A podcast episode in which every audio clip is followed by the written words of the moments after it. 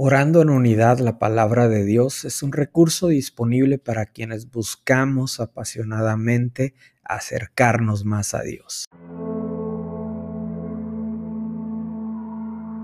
Primera de Corintios capítulo 12 versículos del 7 al 12. Dios nos enseña que cuando el Espíritu Santo nos da alguna capacidad especial, lo hace para que procuremos el bien de los demás.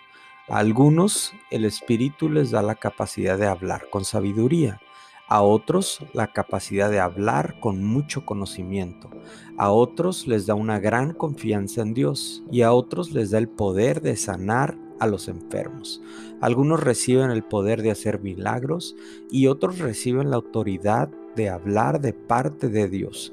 Unos tienen la capacidad de reconocer al Espíritu de Dios y de descubrir a los espíritus falsos. Algunos pueden hablar en idiomas desconocidos y otros pueden entender lo que se dice en ese idioma.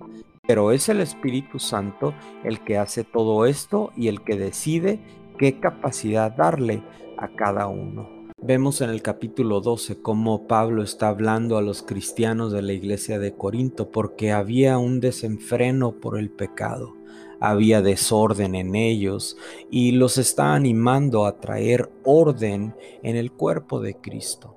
Pablo está haciendo esta analogía del cuerpo y de los dones espirituales.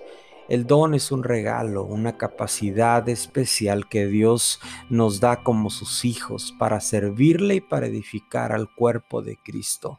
Cuando se edifica un cuerpo es cuando estamos juntos, estamos reunidos, cuando estamos en la comunión de los santos. Se edifica cuando adoramos, cuando escuchamos la palabra de Dios, cuando nos conectamos como cuerpo y cuando ejercemos los dones que Dios nos ha dado a cada uno de nosotros. ¿Qué estamos experimentando como cuerpo?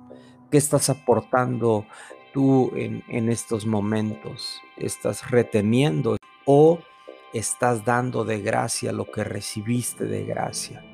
Nos interesamos por los miembros de otro cuerpo, oramos por otros, ayudamos a otros o solo vemos nuestra necesidad.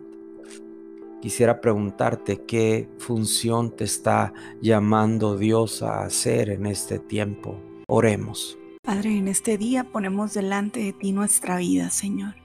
Este día decidimos rendir nuestro corazón a ti y pedirte que todo don Toda habilidad que tú hayas puesto en nosotros te lo queremos rendir a ti.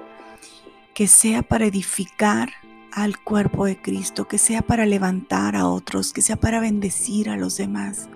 Padre, que ningún tiempo sea para vanagloria propia.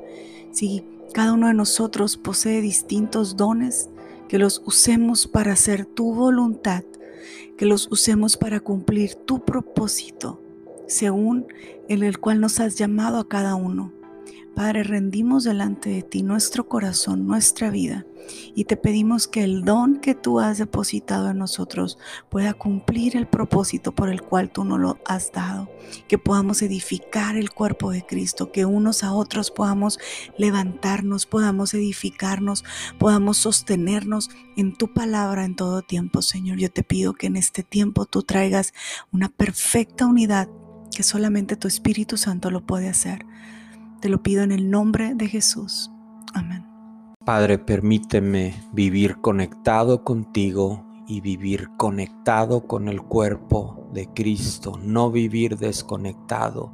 Permíteme sufrir con los que sufren, alegrarnos también con aquellos que se alegran. Permítenos ser una mano generosa, una mano que sirve a otros, que sirve a nuestro prójimo.